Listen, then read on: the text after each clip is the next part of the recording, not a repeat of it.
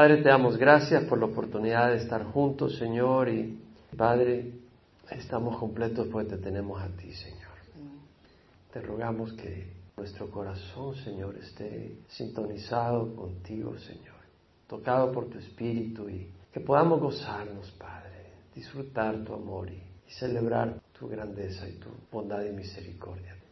Y, Señor, bendice este tiempo y todos los que nos acompañan y nos han de acompañar. En nombre de Jesús, amén. Salmo 112. Un lindo salmo, breve, y realmente siempre me pasa, lo leo y digo, bueno, esto lo leo en 10 minutos, pero después empiezo a entrarle y digo, se me va el tiempo meditando en el salmo. Es otro salmo que empieza con aleluya, igual que el salmo 111, igual que el salmo 113, empieza alabando al Señor.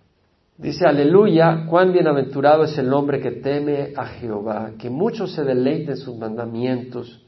Poderosa en la tierra será su descendencia, la generación de los rectos será bendita.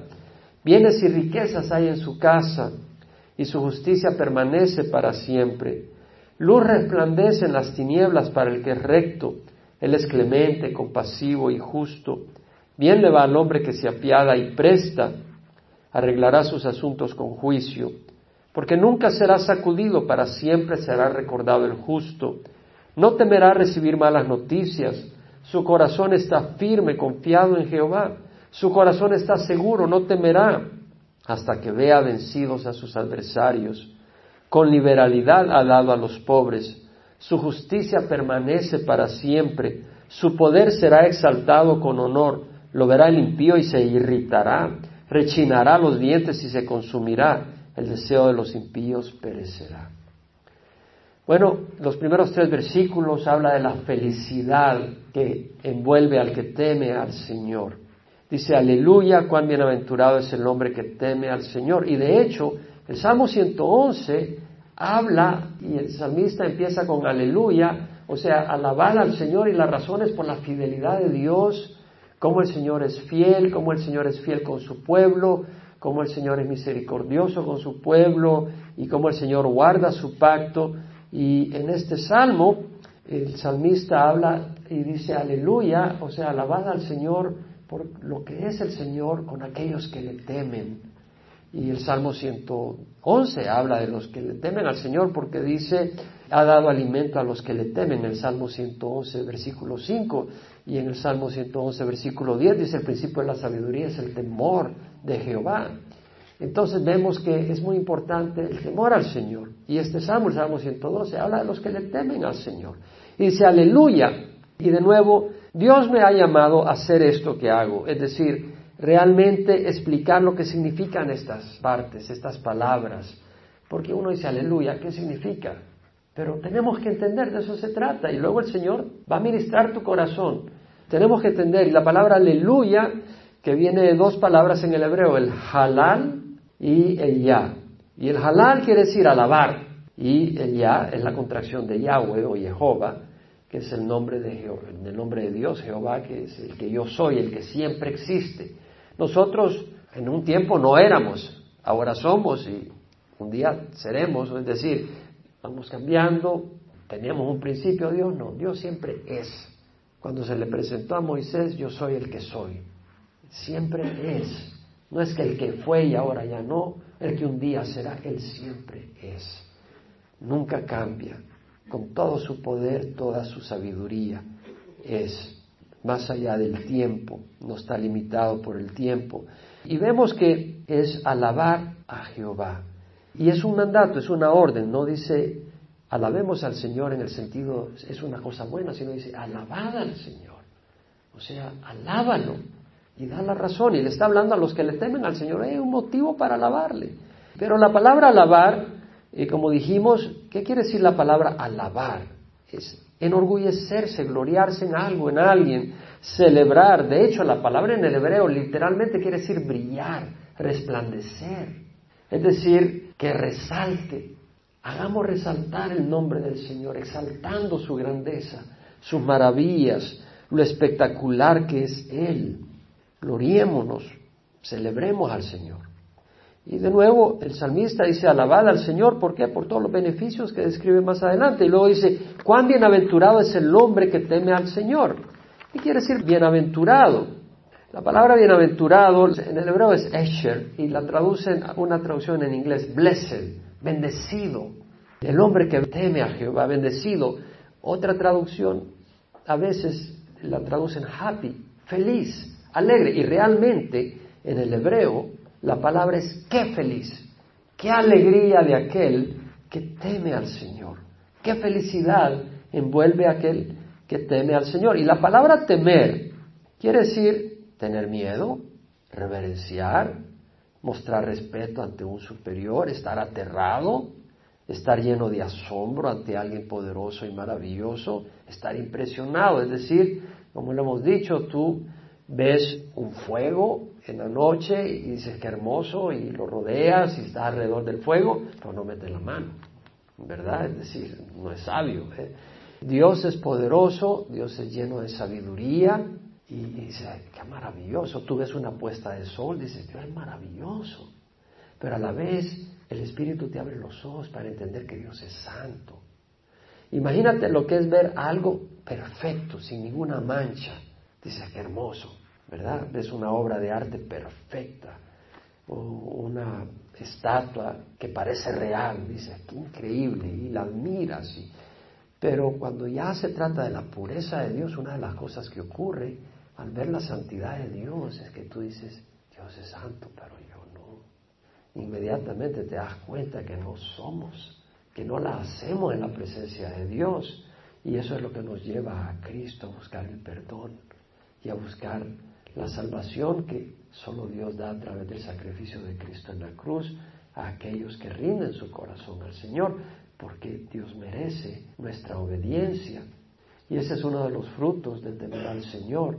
Es decir, mira, es como un niño huérfano y hay alguien que es maravilloso que está dispuesto a adoptarlo como su padre.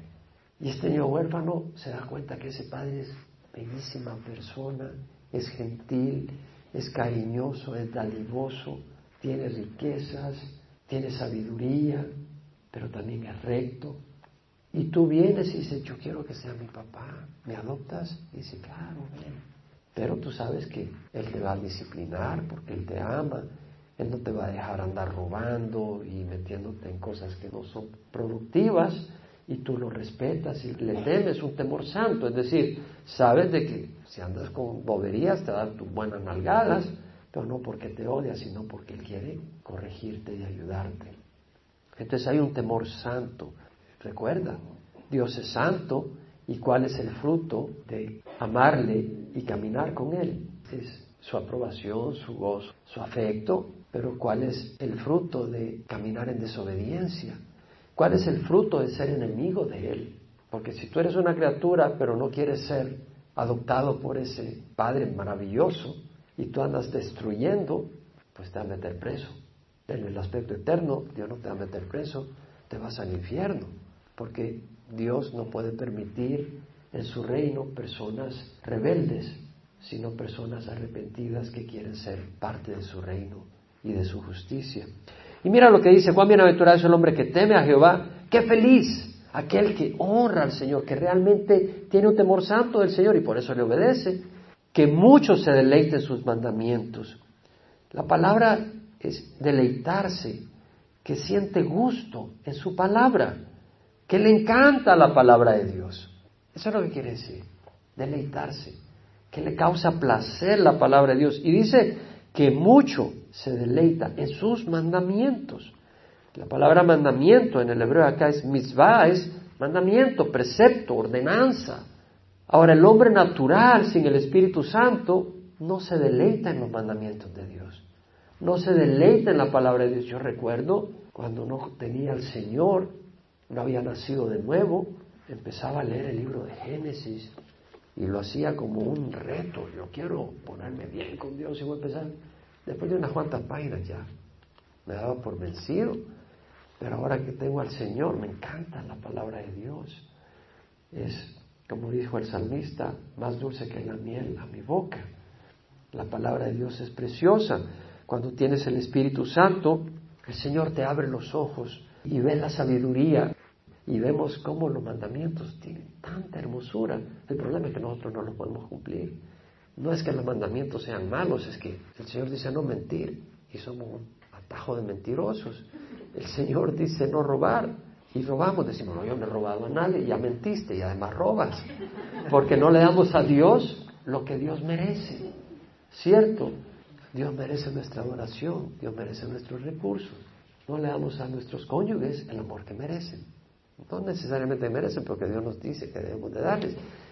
No le damos a nuestros hijos toda la atención que merecen, o a veces le damos una atención distorsionada, ¿sí? Tal vez tú te sacrificas mucho por tus hijos, pero ¿quién es perfecto? ¿Quién es un padre perfecto acá? Nadie, ¿verdad? El único es Dios. Entonces, vemos acá de que los mandamientos son preciosos y no tenemos tiempo para meditar en ellos, pero la palabra de Dios es preciosa. Y lo dice, poderosa en la tierra será su descendencia. Esto, ¿La descendencia de quiénes? De los que le temen al Señor, de los que tienen ese temor santo de Dios. Ahora algunos dicen, no, yo, mi Diosito, yo sí que no sé qué, pero ni leen la palabra ni la obedecen. Entonces, no temen al Señor. Si temen al Señor, buscaría su palabra. Y dice, poderosa en la tierra será su descendencia, la generación de los rectos será bendita. Es decir, los hijos de las personas temerosas de Dios son bendecidos grandemente. ¿Por qué? Porque un hogar donde el padre y la madre son temerosos de Dios y honran a Dios, en ese hogar hay respeto. Si el padre y la madre aman al Señor. ¿Cierto o no? En ese hogar hay amor. En ese hogar hay luz, no mentira, no hay engaño. En ese hogar hay rectitud. En ese hogar los hijos pueden sentirse seguros porque sus padres no son tan egoístas, ¿no? Sino que sus padres realmente, en vez de gastarse el dinero celebrando en borracheras o con otras mujeres, los hombres y las mujeres en los casinos, se preocupan de invertir en sus hijos. Y los hijos pueden sentir ese apoyo y esa seguridad. Entonces vemos que es una gran bendición. Mira lo que dice.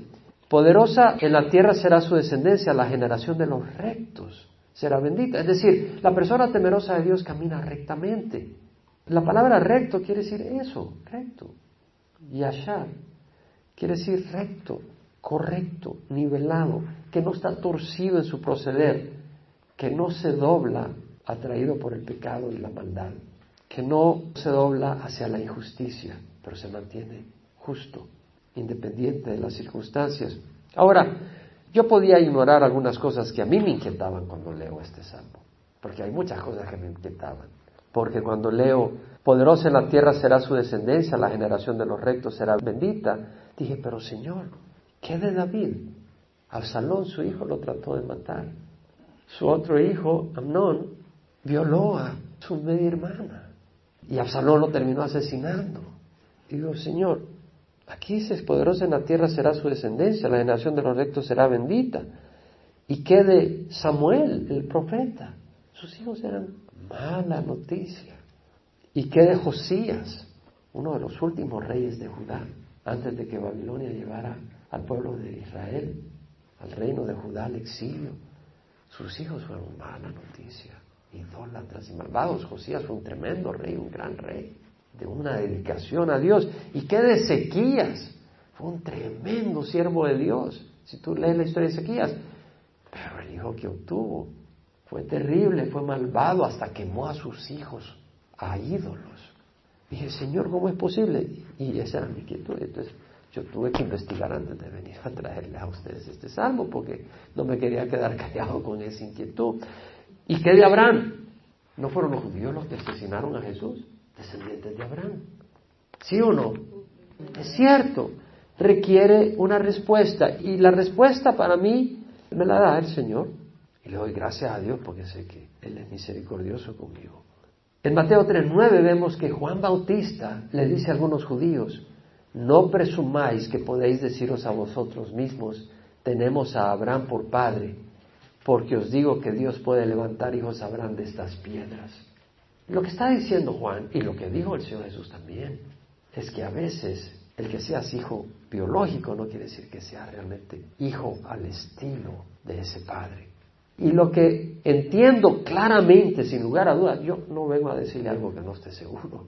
Le entiendo, seguramente es que Dios bendice la descendencia de los rectos y de los justos. Dios la bendice. Si usted camina rectamente, créame que Dios va a bendecir a sus hijos.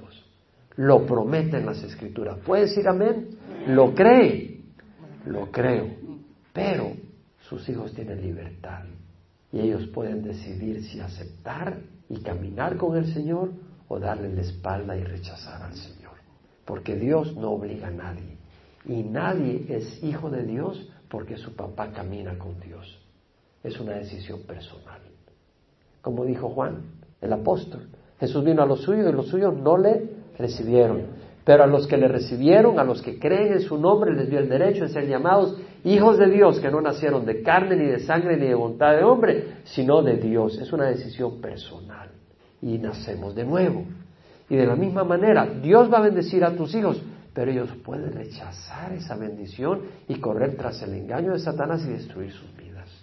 Pero Dios le da a los hijos de los padres que creen y aman a Dios una gran oportunidad y una gran bendición y una gran protección. Dios les protege. La Biblia lo dice en muchos lugares.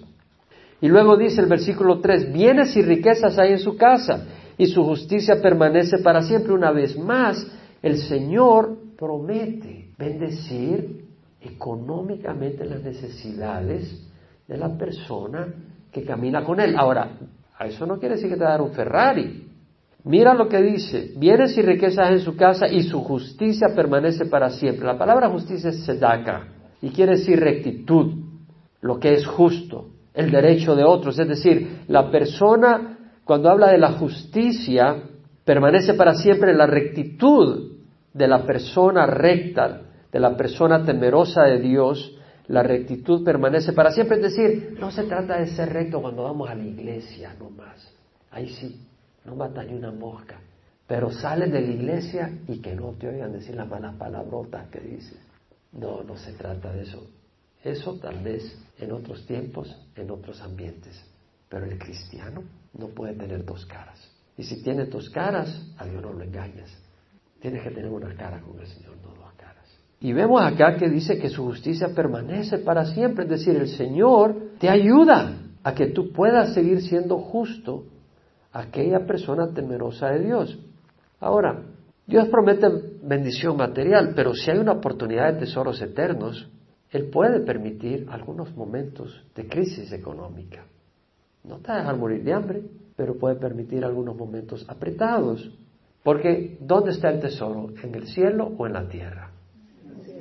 Ah.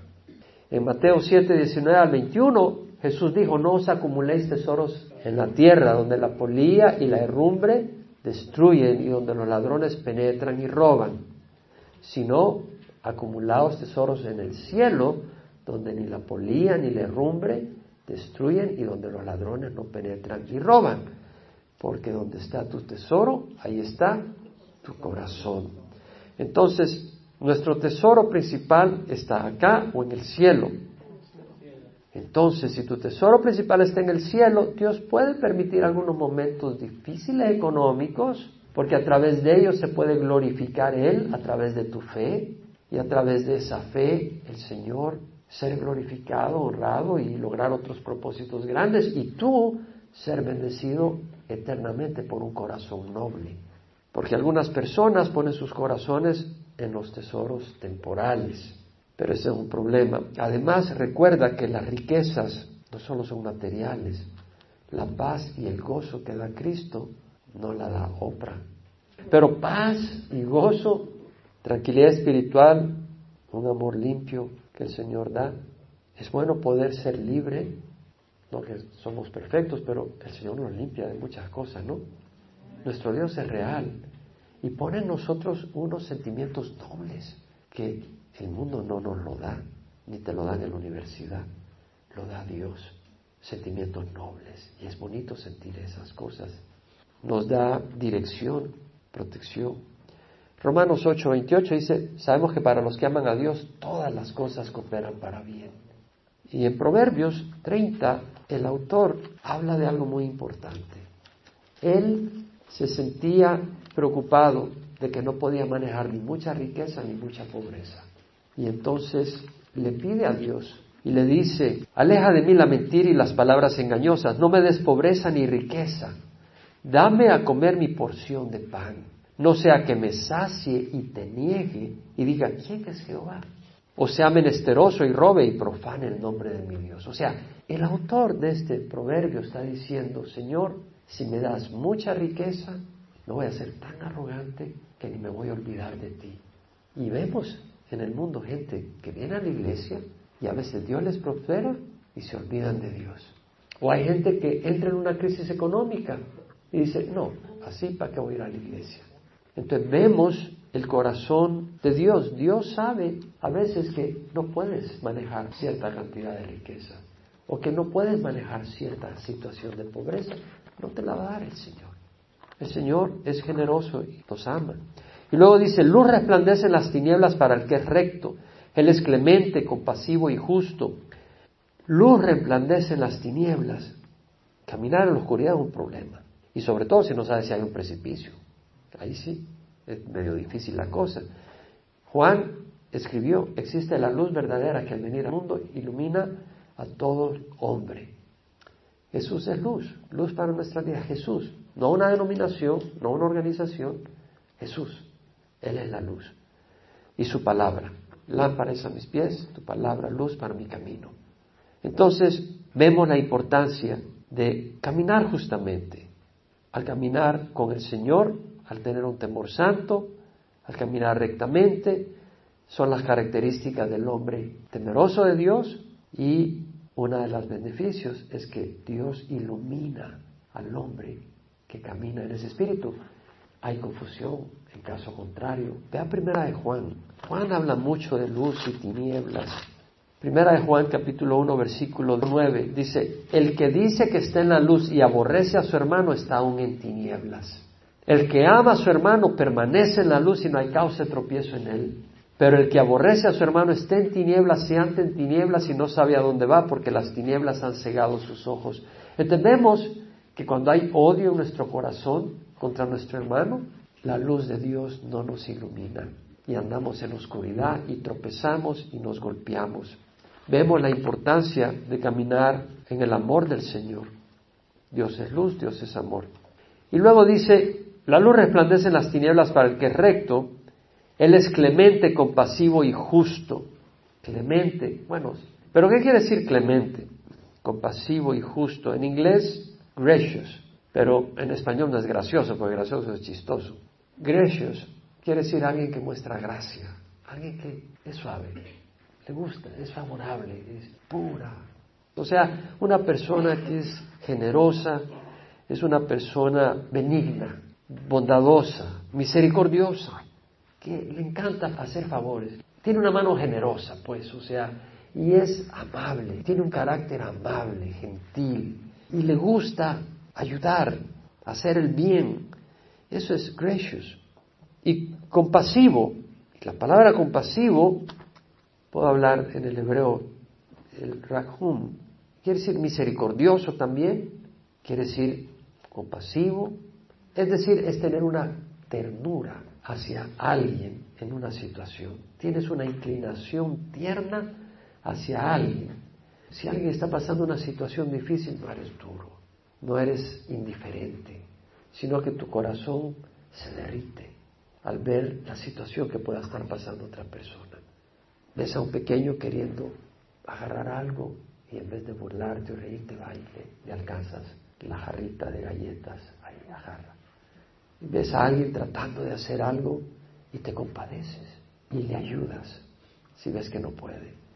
Dios es clemente y compasivo con nosotros y si somos hijos de Dios vamos a ser clementes y compasivos con los demás. Y luego dice, y justo, sadik.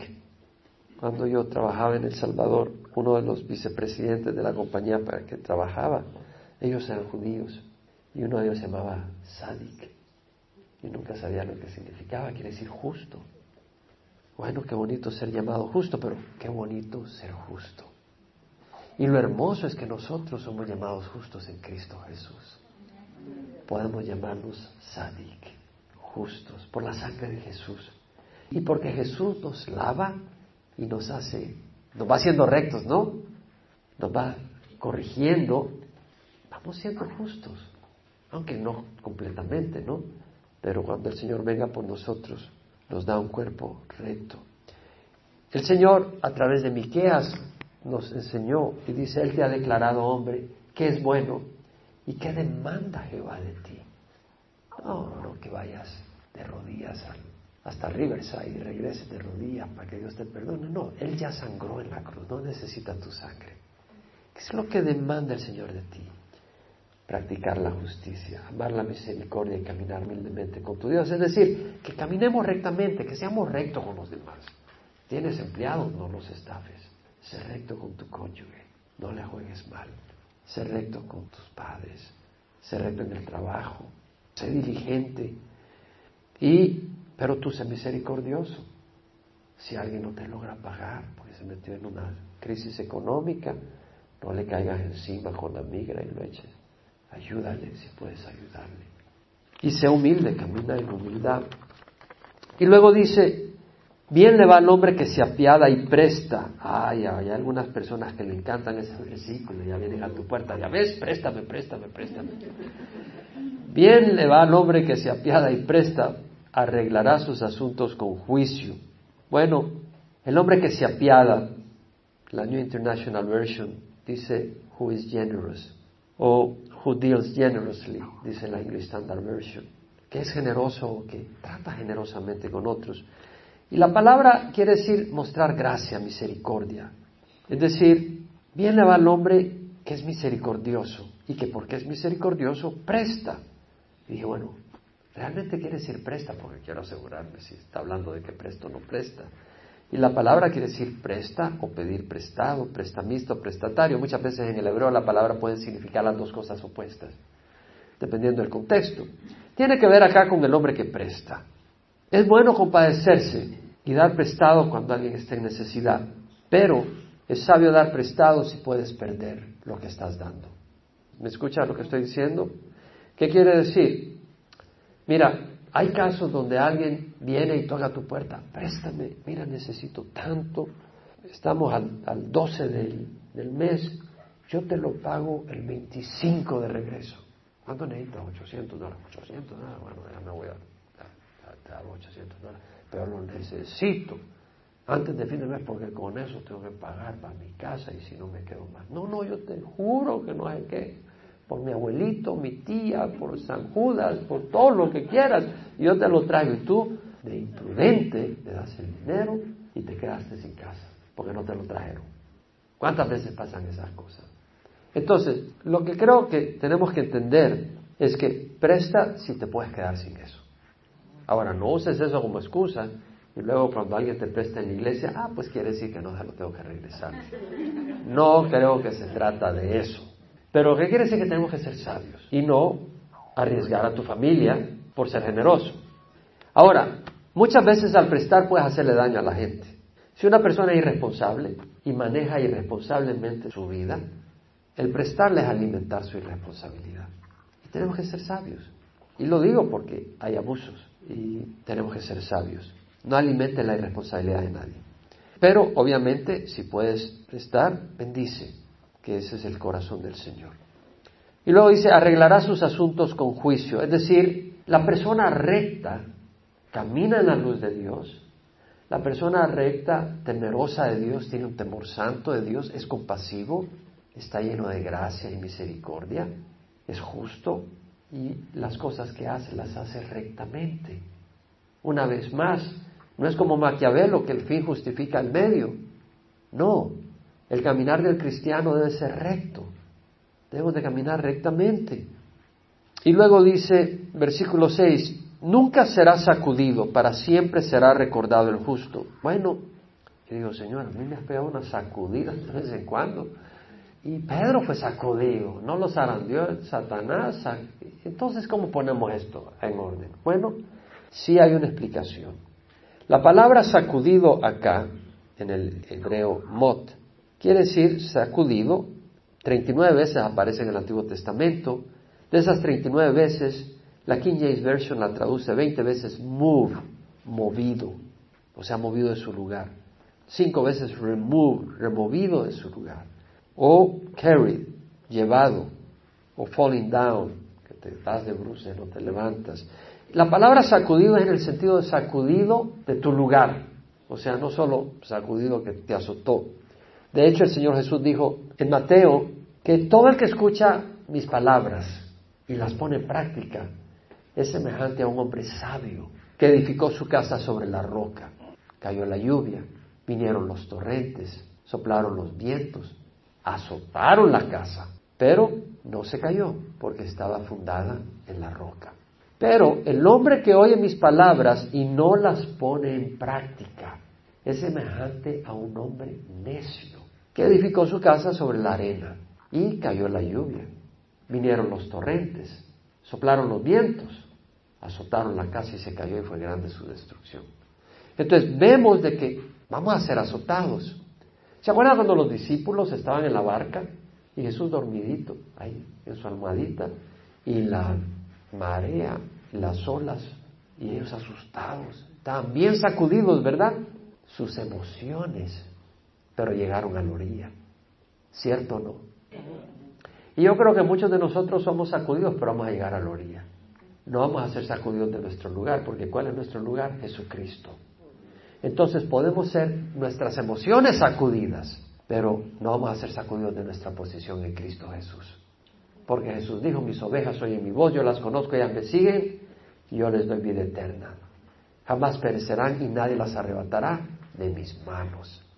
Vemos a los perros ladrar, vemos a los leones rugir, pero sentimos paz que estamos en las manos del Señor, aunque podemos a veces quitar los ojos, pero el Señor se encarga de cuidarnos si le pertenecemos.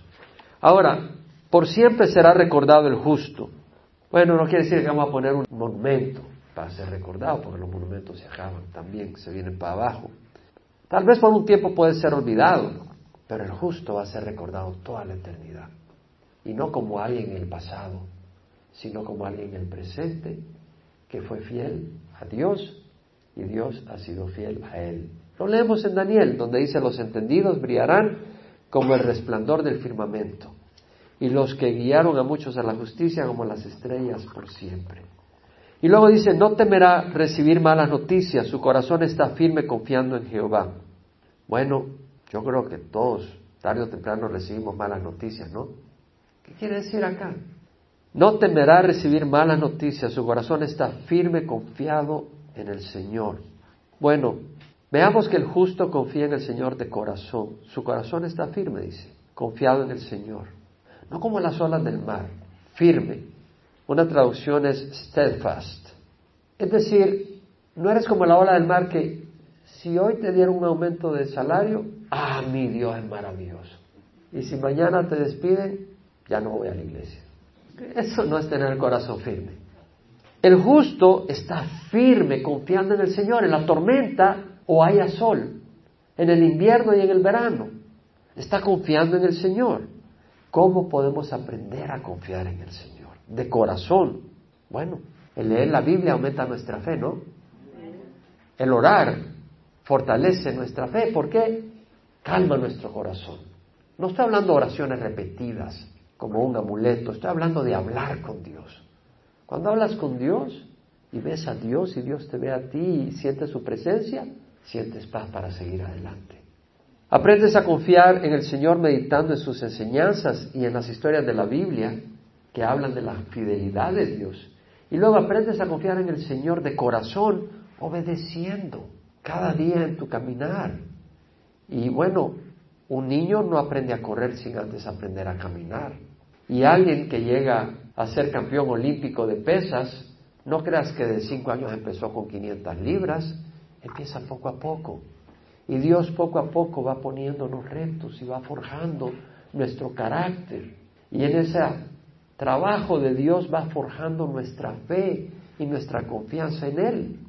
Entonces vemos la importancia de ser obediente y eso es lo que es el justo, el que es temeroso de Dios, que su carácter es compasivo, misericordioso y firme, confiando en el Señor. Vimos en 2 Corintios 1.20 el domingo pasado que tantas como sean las promesas de Dios, todas son sí en Cristo Jesús. Ahora, ¿acaso no temerá recibir malas noticias la persona? Yo estoy seguro, bueno, si el Señor me da 10 años más o 20 años más, que voy a recibir un buen puño de malas noticias de aquí a que me muera. Lo que está diciendo el Señor es esto.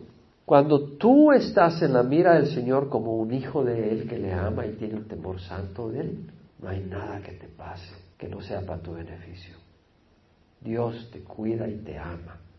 Y si permite algo es para fortalecerte y bendecirte. Si permite un obstáculo es para forjar tus músculos espirituales. Si permite un reto y una batalla es para que traigas gloria al nombre de Dios y para que Él se goce en ti. Mira mi hijo, ahí está fiel, está confiando en mí. ¿Cómo no? ¿Cómo no lo va a dar una mano?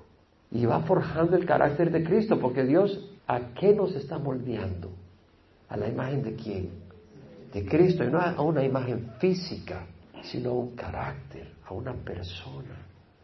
¿No ha haber sido hermoso ver a Jesús caminar las orillas del mar de Galilea y oírle y verle cómo respondía en las crisis, ante los ataques, ante las acusaciones? Y Dios nos está moldeando para ser como Él. Y lo va a hacer. Entonces, Dios va a permitir algunas cosas, pero nosotros no tenemos que temer. El que no tiene al Señor puede temer malas noticias, pero nosotros no tenemos que temer ninguna noticia, porque Dios ha tenido que primero permitirla y no va a permitir nada que nos destruya. Él va a permitir solo aquello que nos edifique, aunque sea una crisis. Va a ser algo, ¿cómo edificas el oro que no está puro, que viene en su roca? Con el fuego, pero es con un beneficio. Si tú sabes que necesitas una cirugía y que con esa cirugía vas a salir bien, pero te va a doler y vas a pasar una semana en el hospital, pues vas tranquilo. Y si el, médico es Dios, tendrías miedo. Porque si te quiere matar, te va a matar con tu pachucho ya. Pero si te lleva a la cirugía es porque quiere trabajar en ti, no te quiere acabar, si no te acaba en un momento. Si te está pasando por el fuego es porque está haciendo algo contigo, no te quiere destruir, sino quiere hacer algo contigo. Ah, pero esto se refiere al justo, el justo es el que confía en el Señor, al de firme propósito, al que no anda como en las olas. Isaías dice, al de firme propósito guardarás en perfecta paz porque en ti confía. Confía en Jehová para siempre, porque en Jehová, Jehová tenemos una roca eterna. De firme propósito. Muchas veces somos arandeados porque nos dejamos llevar por las emociones. Hoy confiamos, mañana no confiamos. Satanás te va a hacer pedazos. Pero si nos confiamos en el Señor y somos firmes en poner nuestra confianza en el Señor, nos va a ir bien. Ahora el versículo 8 dice, su corazón está seguro, no temerá hasta que vea vencido a sus adversarios. Bueno, antes, hablando de no temer la mala noticia, Jesús mismo dijo, no se venden dos pajarillos por un cuarto y sin embargo ninguno de ellos cae en tierra sin permitirlo vuestro Padre. Y hasta los cabellos de vuestra cabeza están todos contados. No temáis, vosotros valéis más que muchos pajarillos. O sea, el Señor está diciendo, yo estoy en control. Yo les amo, más que unos pajarillos. Y si yo cuido los pajarillos, yo voy a cuidarlo a ustedes. ¿Tú crees que Dios va a permitir que Satanás se aproveche de nosotros, de sus hijos, de los que han buscado al Señor y le aman? No. El Señor va a permitir fuego, pero no va a permitir que seamos juguetes de Satanás, a menos que nosotros quitemos los ojos de Dios y queramos manejar nuestra vida a nuestra manera. Y Dios puede permitir que Satanás nos arandee para hacernos venir de regreso a las manos del Señor. Y luego dice el versículo 8, su corazón está seguro, no temerá hasta que vea vencido a sus adversarios. Su corazón está seguro. La palabra acá es upheld en New American Standard Version. His heart is upheld. Y la palabra en el, hebreo, samak, quiere decir dar sostén, proveer soporte, apoyarse. En otras palabras, lo que quiere decir su corazón está, el Señor lo tiene en sus manos, nos apoya, nos sostiene, el Señor nos está sosteniendo como en medio de una tormenta, y estás en medio del mar y, el Señor viene y te levanta y te sostiene. Está rodeado de la tormenta, pero no te vas a hundir porque el Señor te sostiene. Y eso es lo que está diciendo. Al de firme propósito, como leímos, dice el Señor, guardarás en perfecta paz. entonces su corazón está seguro, no temerá, tendrás paz. Si tú descansas en el Señor. No puede ser medio.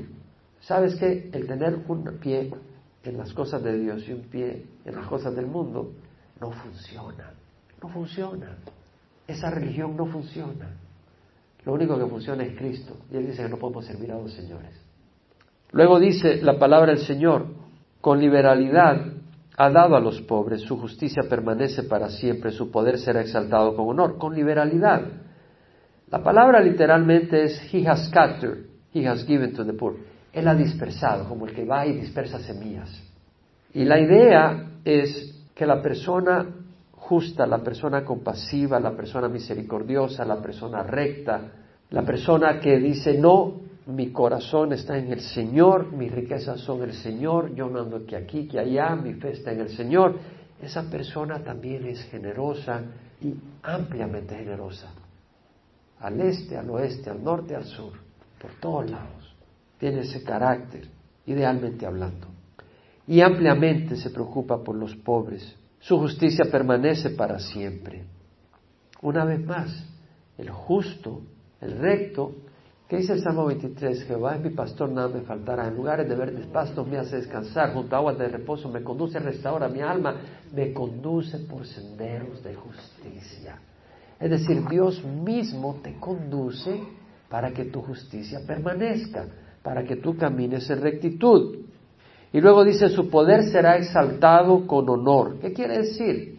Que la persona recta, la persona justa, un día será exaltada será honrada en poder.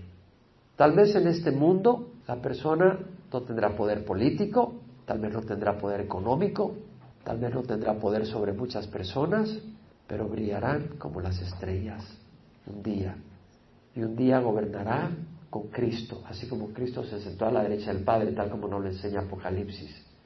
Aquella persona que recibió cinco talentos y los multiplicó, se dijo, que le iba a dar mucho, porque había sido fiel en lo poco y Dios lo iba a poner sobre lo mucho. Entra en el gozo de tu Señor. Y así va a pasar. Y luego dice, lo verá el impío y se irritará. Rechinará los dientes y se consumirá. El deseo de los impíos perecerá. Es lo que está diciendo. Un día los impíos, los injustos, el impío no es necesariamente aquel que anda todo disfrazado de sinvergüenza pero es aquel que rechaza al Señor y rechaza su palabra y su rectitud y no se arrepiente.